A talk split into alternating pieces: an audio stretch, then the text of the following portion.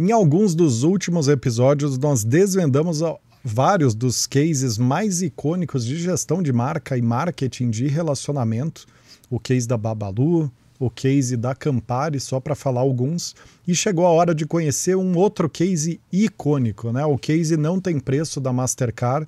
Eu até brinquei com a Sara, nossa convidada de hoje, que é um case que eu tenho contato há mais de 20 anos, porque é, faz parte da vida de quase todos de nós, e que nesse ano, inclusive, completa 25 anos de existência. Então, imagina só uma campanha com esse tempo de duração, com essa consistência e também com os resultados que com certeza gerou. Então, nesse episódio, nessa semana, a gente tem a honra de receber a Sara Bukevitz, é, vice-presidente de marketing e comunicação da empresa, para nos contar tudo sobre esse case tão relevante.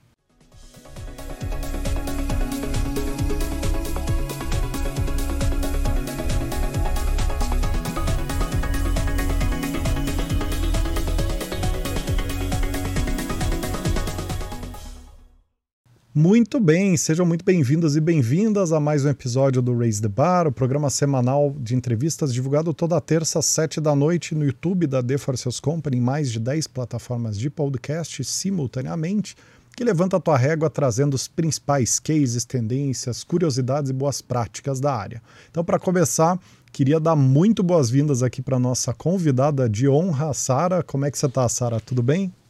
Olá, pessoal, que prazer estar aqui. Obrigada pelo convite, Luiz, Rodrigo. É um prazer fazer parte desse podcast, desse bate-papo. Prazer é todo nosso, Sara. Eu estou super entusiasmado aqui para conhecer esse case.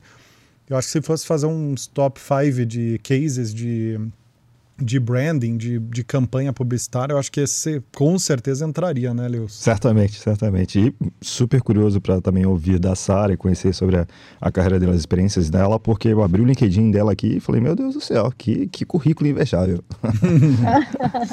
muito legal, muito legal.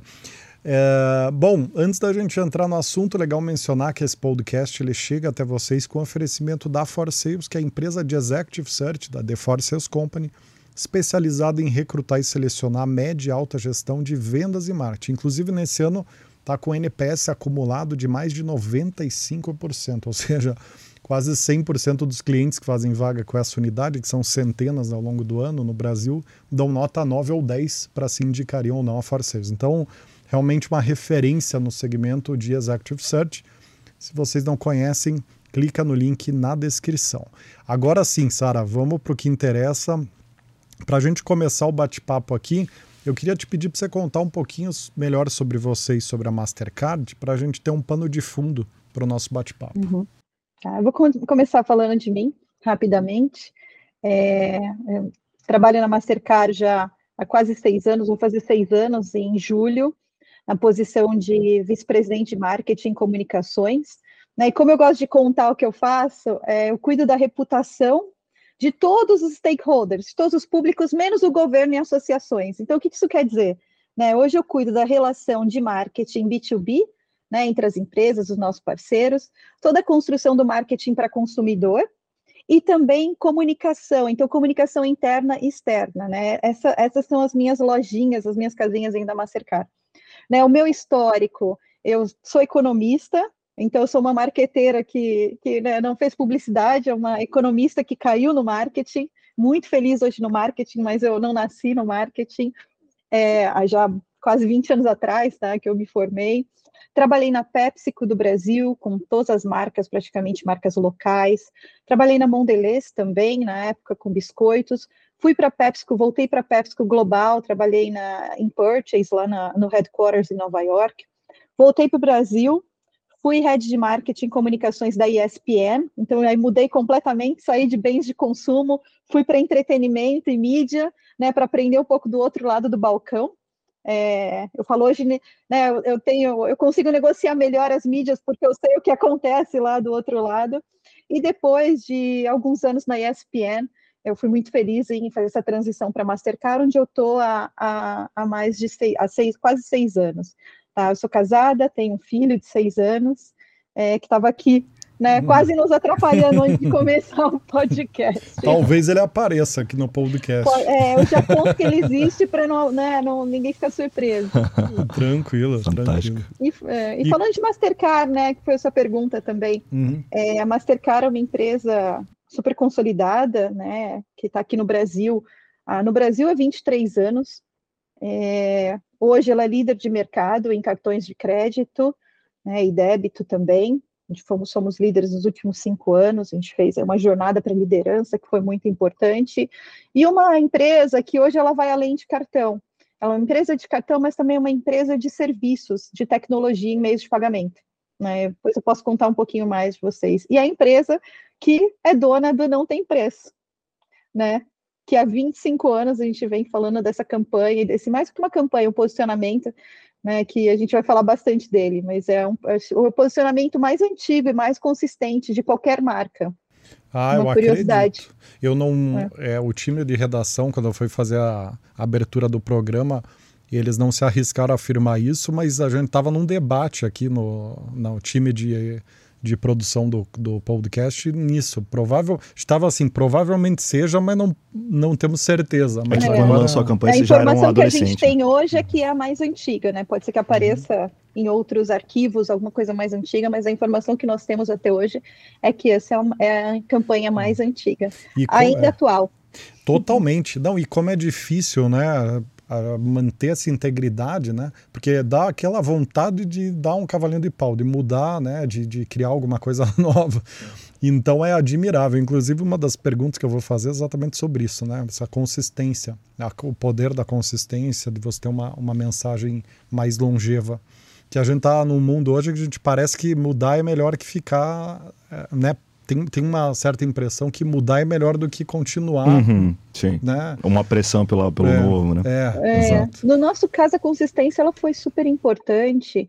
Não só, claro, para construir né, essa relação de longo prazo com o consumidor, mas a gente conseguiu ser consistente porque nós fomos sempre nos atualizando, né? E essa atualização, ela não foi necessariamente uma atualização né, de um tagline, né, de uma assinatura de marca, mas a atualização de como a gente se relacionava com o consumidor e com a sociedade. Né? Então, nesses 25 anos, não é justo dizer que nada mudou. Muita coisa mudou. Né? Inclusive, né, o próprio slogan mudou por, em alguns momentos. Então, né, há 25 anos atrás, né, a gente falava preço, preço, preço, não tem preço a sociedade ela era muito mais transacional, os bens valiam muito. Né? Era um momento de abertura de muitos mercados, é, que as pessoas começavam uma globalização, a vontade de viajar, no mundo inteiro, não só no Brasil, mas no mundo inteiro. Então, a, as transações faziam muito sentido, né? Preço, preço, preço, não tem preço. Aí a gente começou a ver, né, junto com a sociedade, as coisas evoluírem para experiências. Então, a Mastercard Sim, também é uma das primeiras marcas, talvez a primeira que começou a trabalhar com experiência. Né? Então a gente viu, ah, os, os, bens materiais são importantes, mas as verdadeiras experiências são as que importam e as que ficam. Hum, né? Legal. E isso faz parte do não tem preço. Hum. Aí a gente continuou evoluindo, evoluindo, até que a gente chegou uh, no momento que era o que não tem preço para você, né? Colocando o consumidor, no, principalmente quando a gente vê, começou a ver as mídias sociais é, aparecendo e que as marcas deixaram de ter monólogos, né? Porque a gente falava, era, era uma via de uma mão só, a marca falava e o consumidor ouvia. Com a entrada das redes sociais, a gente começou a ter diálogo. E aí a gente perguntou para os consumidores: o que não tem preço para você? Né? E aí, depois disso, né, a gente começou a falar: faça o que não tem preço, é, sempre trazendo não tem preço né, para uma ação. E hoje, é, não, desculpa, era comece o que não tem preço antes. Então, comece, né, o que não, o que não tem preço e hoje o que não tem preço para você. Né, sempre evoluindo junto com a, com a sociedade. Super interessante, né? Eu não me lembro, uh, também não, não, não é minha área, o branding, né? Não é exatamente minha área de know-how, mas eu não me lembro de nenhuma empresa que tenha esse fio condutor tão claro, né? Onde você tem um, um mote principal e em volta dele você vai trabalhando de diferentes óticas, perspectivas ao longo de décadas, né?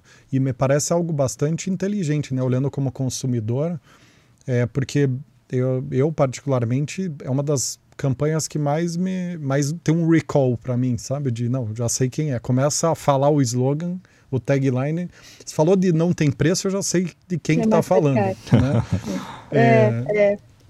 Mas é porque, Rodrigo, eu acho que a gente tem tem uma questão de onde partiu, né? Essa hum. esse insight é uma verdade universal. As coisas que não têm preço, né? É, é, uma, é uma verdade, é, é um insight que vale para todo mundo, vale para as coisas grandes, para as coisas pequenas. Então, essa universalidade e essa verdade foi o que nos diferenciou e fez com que realmente a gente pudesse ser consistente, evoluindo, mas sem deixar essa essência, porque é uma essência que é verdadeira. Ela não precisou, ela pode ser recontada, mas ela não precisa necessariamente mudar. Perfeito. Perfeito. Antes de, eu queria satisfazer uma curiosidade aqui, Rodrigo, de, de gestão junto com a, com a Sara. Sara, naturalmente vocês têm que fazer marketing tanto B2B como B2C, né?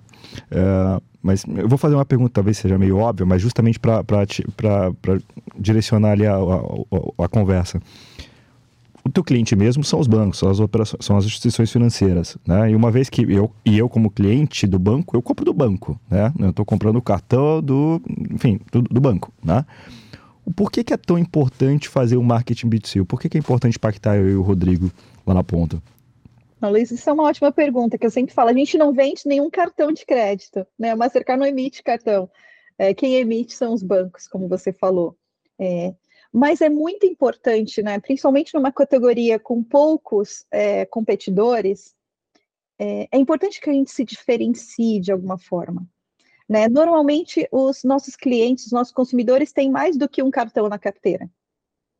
Né? Então, construir preferência ela é muito importante. E a preferência, ela é construída, no nosso caso, a partir dessas relações humanas, a partir dessa conexão é, que nós temos com o consumidor. Então, por isso que é tão importante, né? É um mercado de poucos competidores e que o consumidor tem os dois cartões na maioria das vezes, e aí a gente quer que a gente seja escolhido.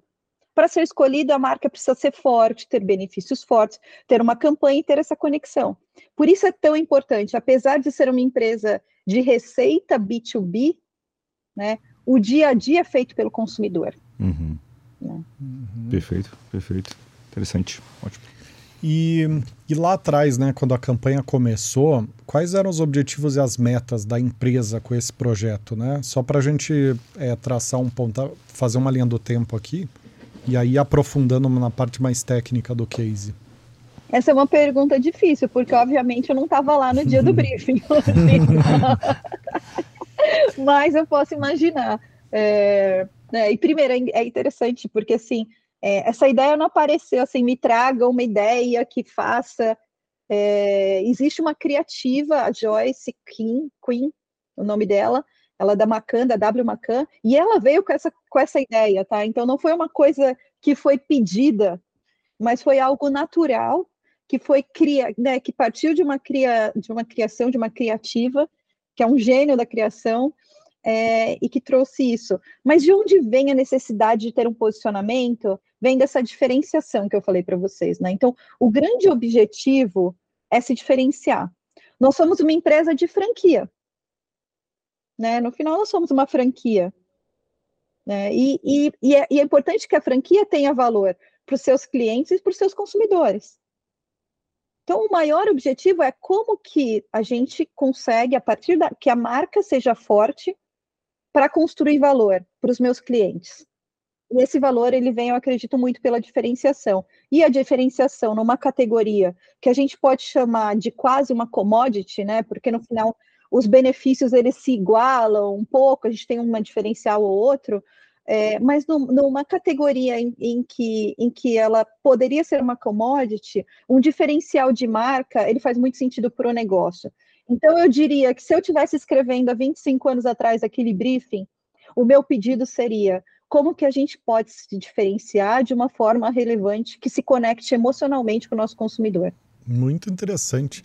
E é, e é muito o mais curioso disso tudo, Sara e Lius, uh, é o fato de que essa postura é bastante atípica quando você tem um segmento concentrado e com característica de commodity, né? É muito atípico a empresa investir nessa nessa diferenciação, porque não é tão tangível a, a quantidade de resultado que se consegue gerar em cima dessa diferenciação, uma vez que a percepção é de commodity. Aí vem minha pergunta.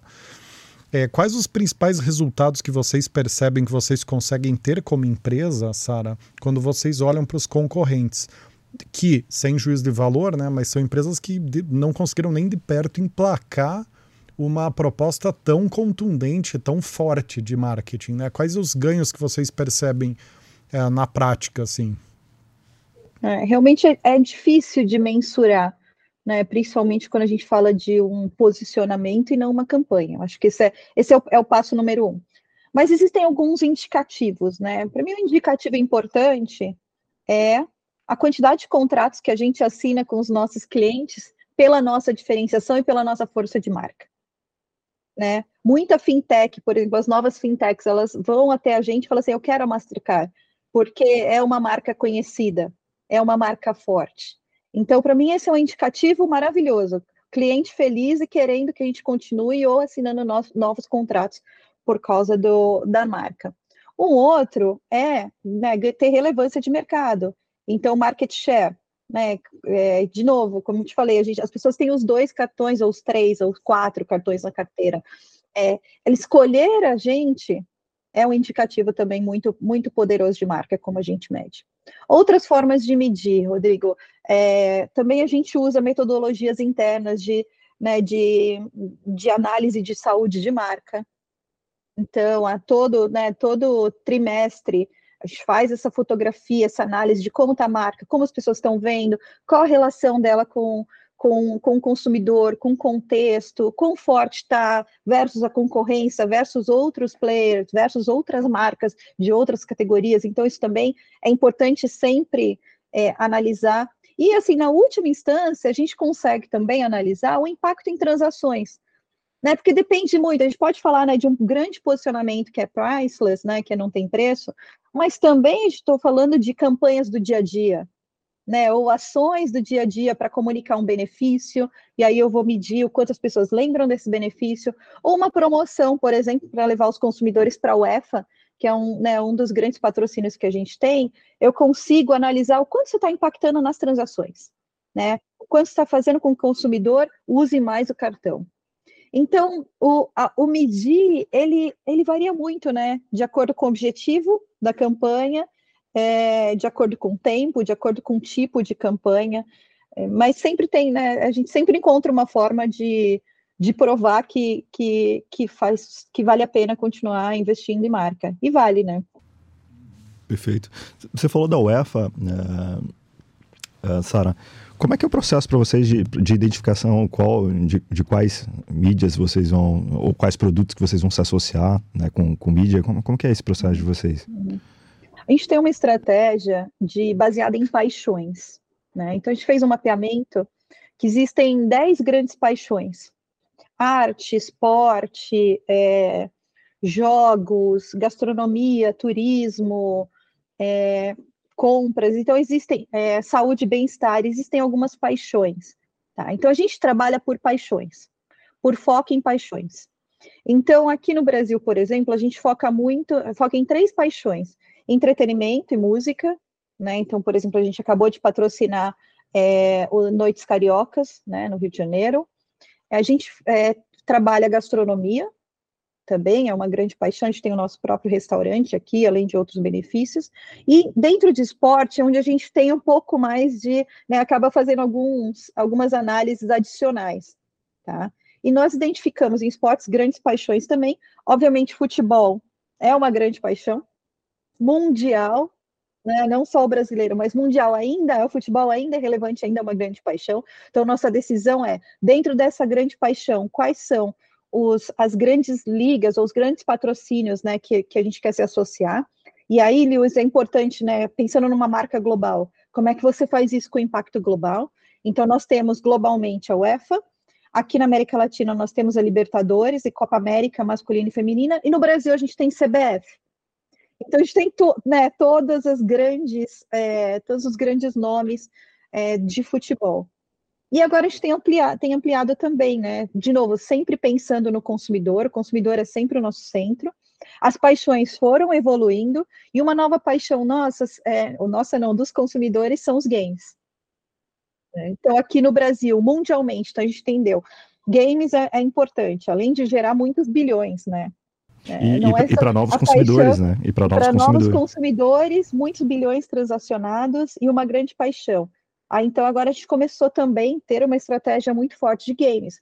Globalmente a gente patrocina o League of Legends e aqui no Brasil a gente patrocina o CBLOL, que é a Liga, Liga Brasileira de League of Legends. Então, respondendo essa pergunta, a gente sempre parte do consumidor.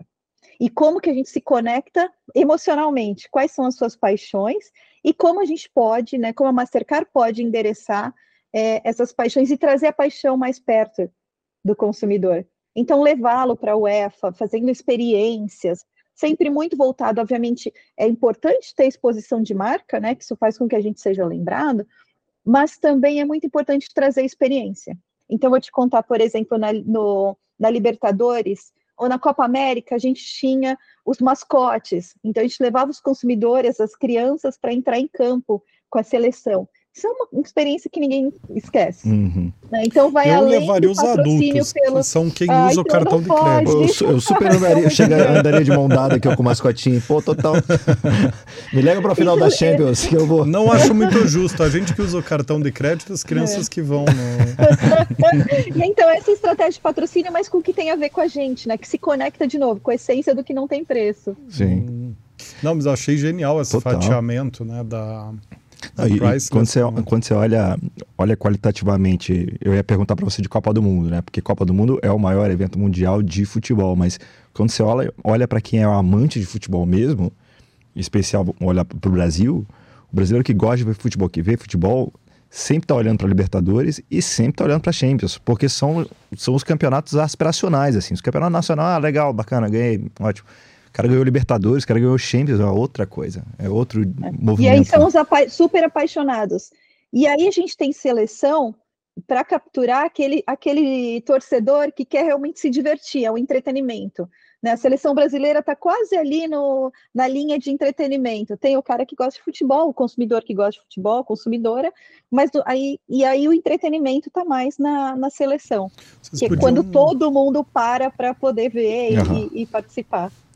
Vocês podiam dar uma conversada com a CBF pra gente colocar o Guardiola, né? Algum técnico específico aí pra. Espera aí que eu vou ligar lá pro pessoal. Olha. Liga, liga vocês poderiam... Quem vocês querem? Liga pro Guardiola. Guardiola? Liga pro Guardiola. É. tá brincando. Olha que a gente faz coisas que não tem preço. É, hein? pois é, olha. olha aí. Ia ser a prova viva aqui do case, hein? que fantástico. Legal. E... E uh, eu queria aprofundar um pouquinho, é, Sara, nessa parte de dicas, é, porque para mim ficou claro esse contexto do case, né? Acho que aonde ele surge, né? Ele praticamente, é, pensando agora retrospectivamente, 25 anos atrás era 1998, né?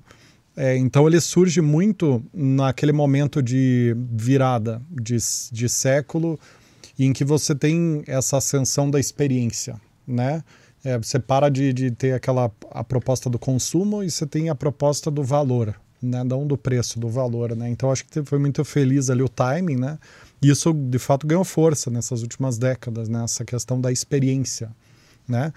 E inclusive tem até uma pesquisa bem curiosa que a gente a gente estuda muito sobre recrutamento, seleção, comportamento humano que estão relacionados. E tem uma pesquisa que eu acho que fala, dita um pouco desse tom, que ela fala que a nova geração está com um índice baixíssimo de pessoas interessadas em ocupar cargo de liderança. Né? Olha que curioso. Quer dizer, é uma aspiração que na nossa geração é muito forte, né? Ascensão profissional, liber, é, liberdade financeira. Você vê que a geração nova ela tem uma abordagem tá muito né? mais, né? é muito mais de lifestyle, né? Se pensar. Então acho que tem uma, uma certa encaixe aí de, de timing aí quase antropológico, né? Hum. É, e, e também entendi esse fatiamento, né, que você falou de 10 paixões, aí entregar essa presença de marca, essa experiência.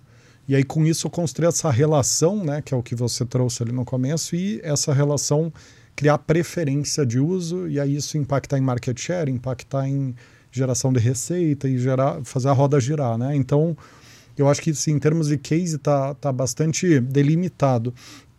eu queria aproveitar e pegar dicas, né? É, inicia... Entender as iniciativas de comunicação que mais deram certo, os canais. Então vamos começar aqui por algumas dicas simples, né?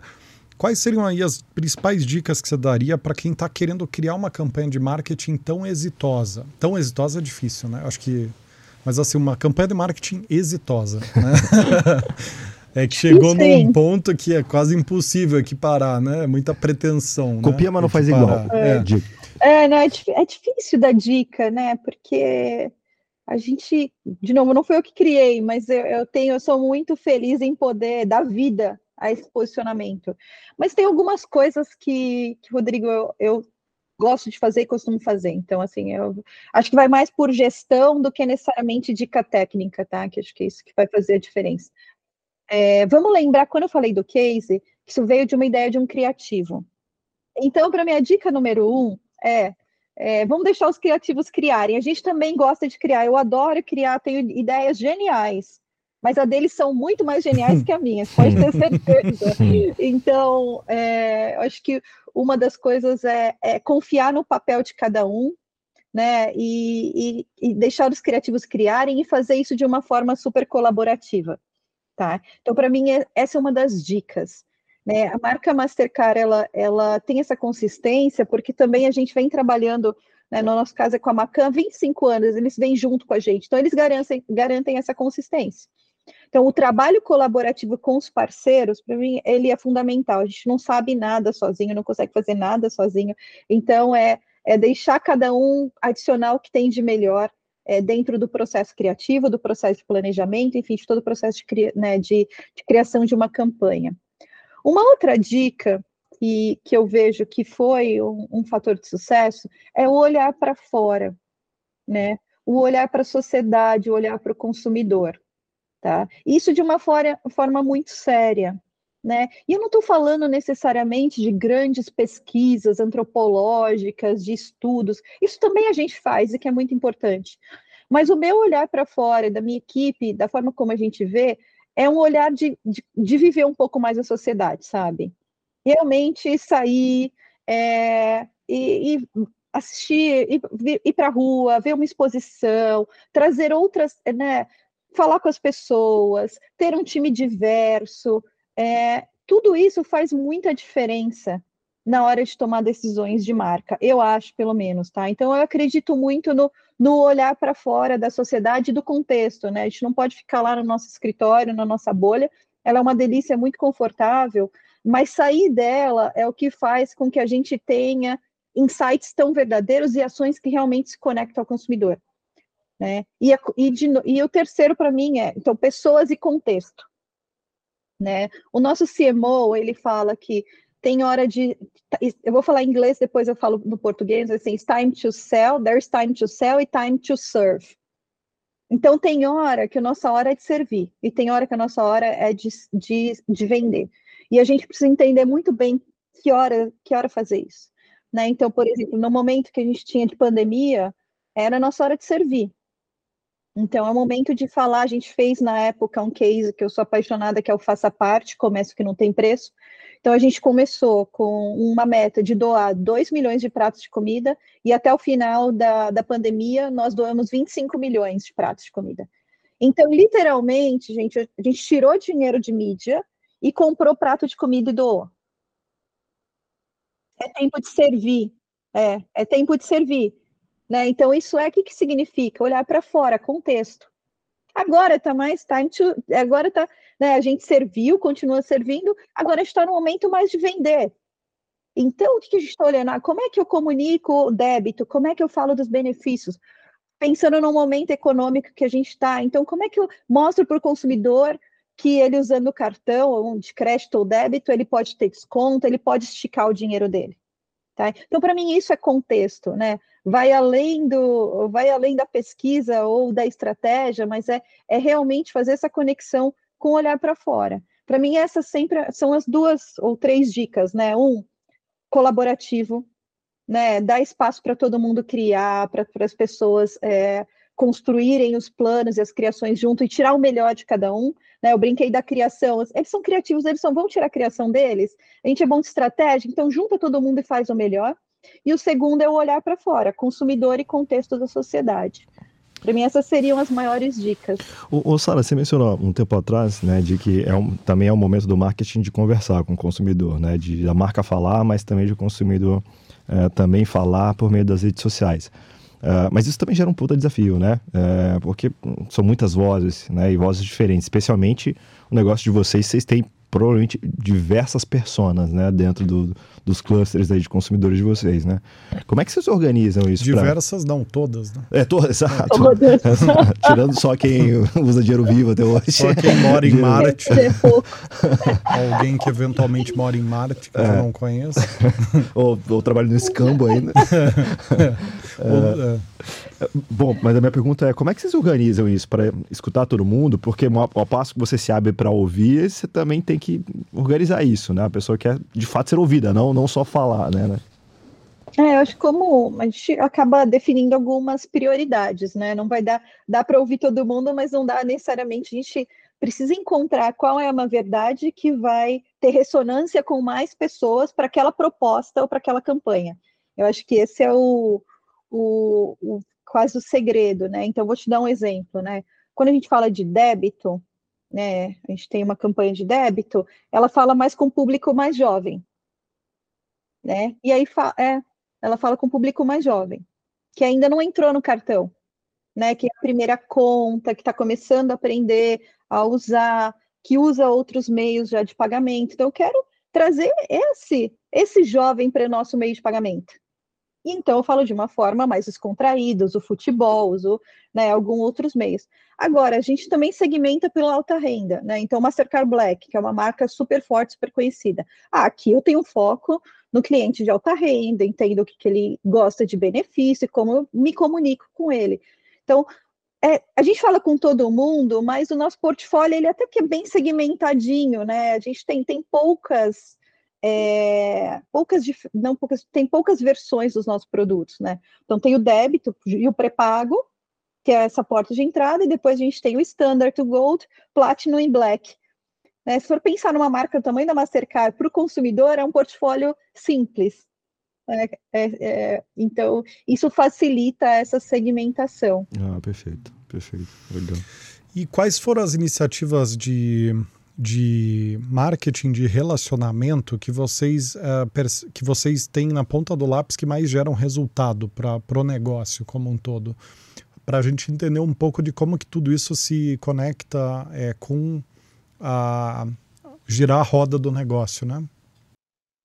É, acho que é uma, é uma boa pergunta. Acho que a gente tem hoje, aí falando de relacionamento mesmo, assim, né, quase CRM, é, raiz, CRM raiz, é, nós temos um, hoje uma base grande, não posso falar um número, mas de milhões de consumidores que a gente se conecta com eles é, quase que diariamente, semanalmente, e aí usando muita inteligência, tá? É, o CRM hoje é um CRM, uma ferramenta que pode ser muito inteligente, muito eficiente né? Se a gente consegue, e a gente hoje, e nós temos é, bastante ferramenta para segmentar, customizar e ter, e ter essa mensagem de uma forma mais assertiva.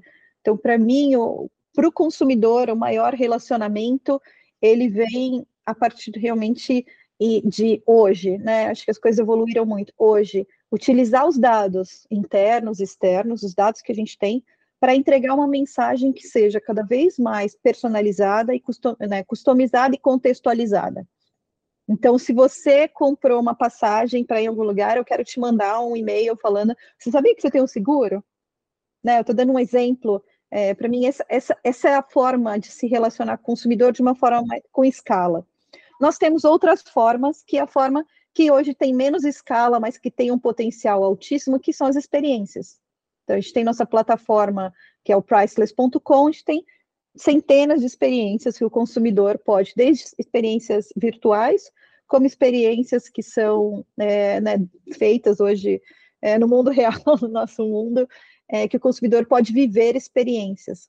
E aí eu não posso deixar de falar dos meus clientes, né, dos nossos clientes da Mastercard. A Mastercard, vamos voltar, é uma empresa B2B. Aí aqui relacionamento também tem um fator muito importante, né? E a forma da gente se relacionar é da mesma forma do não tem preço. Então, a linha do não tem preço, ela vai para o consumidor, mas ela vai para o nosso cliente. Então, as nossas ações de relacionamento, elas são sempre também baseadas em paixões. Então, levar os nossos clientes para a UEFA, fazer experiências incríveis. Há um mês atrás, nós fizemos um, um pocket show do Gilberto Gil para 200 pessoas, a maioria clientes. Então, isso não tem preço. Uhum. Oh, com certeza é. não. Então, é, o, o, relacionamento é feito também dentro desse guarda-chuva. Quer dizer, mas, até, até tem preço, mas é bem caro. não tem preço para quem vive. Exato. A lembrança não tem preço. Ah, é, não, não tem preço para quem viveu na faixa. é, definitivamente. Isso é uma boa forma de fazer relacionamento. sem dúvida, sem dúvida. É, sim, porque... O, o, o Saru ia perguntar justamente disso, né? É, é, com as fintechs, né, especialmente, é, bom, com as, com as fintechs, né, se abriram diferentes novas oportunidades de clientes para vocês, né? Como é que, como é que isso mudou o, o segmento, o que que despertou no segmento de vocês? Porque, enfim, era um segmento muito parado, né? Você tinha lá alguns bancos, beleza. Aí começou a aparecer um monte de fintech, cada um com seu cartão de crédito e, e outras instituições vieram com cartão de crédito. Certamente abriu um, um mar de possibilidades para vocês grande, né? Como é que vocês tiveram que se organizar ali para uh, para poder atrair né, e competir dentro de, desses novos clientes? Ah, essa foi, sem dúvida, uma das maiores transformações que aconteceram no mercado nos últimos 10, 5 anos, a entrada das fintechs. É, e a, Mastercard foi muito feliz desde o início em abraçar essas fintechs e correr alguns riscos e apostar no, no, segmento de fintechs, tá?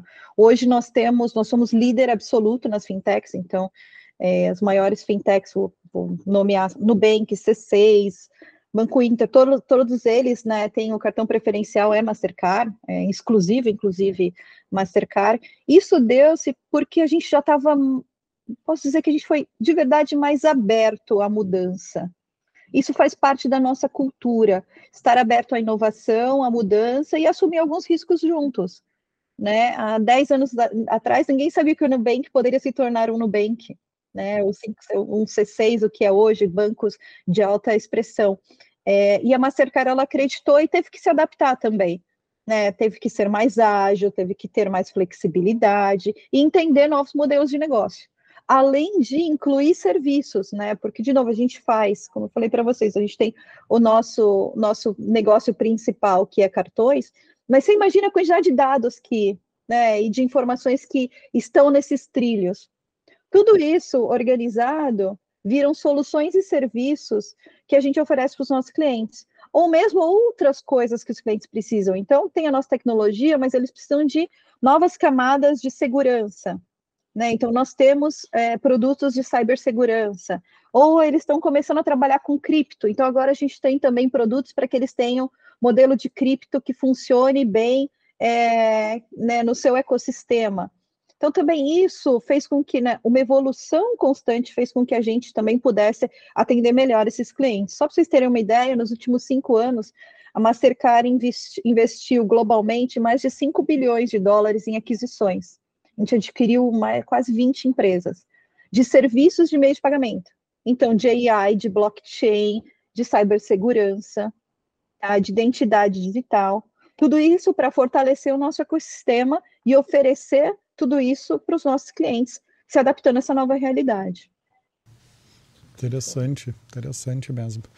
E, e eu, por trás dessa, desse case, tem algumas informações uh, interessantes aqui, né? Mais no, no, campo da suposição, mas quando você falou ali de que vocês têm o mesmo fornecedor de agência de publicidade por 25 anos, talvez mais, me como recrutador, né, a gente é pago para se atentar a esses detalhes, né, de história de vida, de história. A gente é pago para ler, ler, histórias, né, interpretar e, e destrinchar histórias no final do dia. E eh, me parece que um indício de que vocês têm como DNA essa cultura de consistência, né? Não sei se eu supus errado, porque não é muito comum, né? Você ter 25 anos o mesmo fornecedor, né? Provavelmente vocês são o maior cliente deles, eh, ou o cliente mais antigo deles é, dessa empresa, né? É, então, assim, sim, tem uma cultura de consistência, mas acima de tudo, uma cultura de relacionamento esse, esse é, o, é, o relacionamento é o coração da Mastercard. Então a gente valoriza muito relacionamento, relacionamento com os fornecedores, com os clientes, com, com os nossos consumidores, entre nós. Então, é uma empresa de muito relacionamento. Isso reflete né, em todas as ações, naturalmente reflete em todas as ações. Então, eu diria mais relacionamento do que consistência. Entendi, entendi. Ah, certamente exige uma troca muito constante de fato, né? Porque assim como você está há cinco anos na Mastercard e, e, pegou o bastão de manter né, esse, essa campanha viva, certamente do lado do fornecedor de vocês isso também acontece, né? Então é, é um desafio de perpetuação para ambos os lados. Né? Fantástico.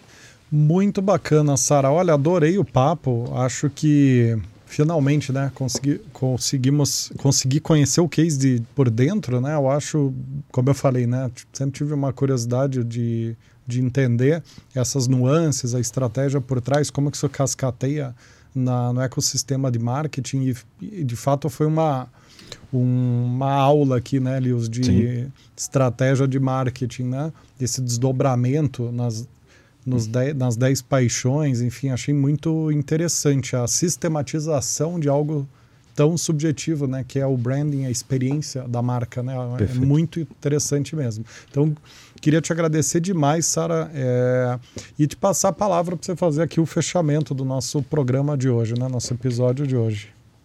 Olha, eu agradeço o convite, foi realmente um prazer bater esse papo com vocês. É, vocês viram que eu falo com muita paixão, né? Porque é uma marca apaixonante, uma empresa apaixonante, um case apaixonante que merece ser cuidado e merece ter essa consistência. É, então, eu fecho, acho que falando sobre isso, sobre o poder da consistência, né? A gente que tem tantos né, marqueteiros que ouvem o programa e, e é tão natural e é tão é sedutor mudar, né? É sedutor colocar sua marca.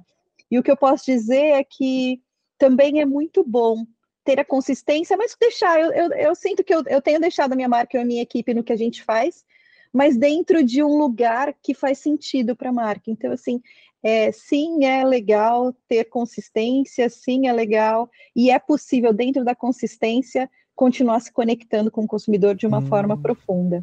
Hum, excelente resumo, né? Acho que é, Fantástico. foi, é o cerne do case, de fato, né?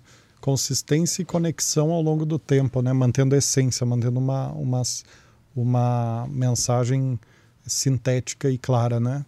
Muito legal, Sara. Muito obrigado mais uma vez, né? Chegamos ao final desse episódio do Raise the Bar. Se você gostou do episódio, curta, compartilhe, se inscreva no canal da The Force Sales Company no YouTube ou na sua plataforma de podcast preferida para toda terça às sete da noite você conhecer os principais cases, tendências, curiosidades e boas práticas de vendas e marketing do momento. A gente se encontra no próximo episódio. Um abraço a todos e todas e até lá.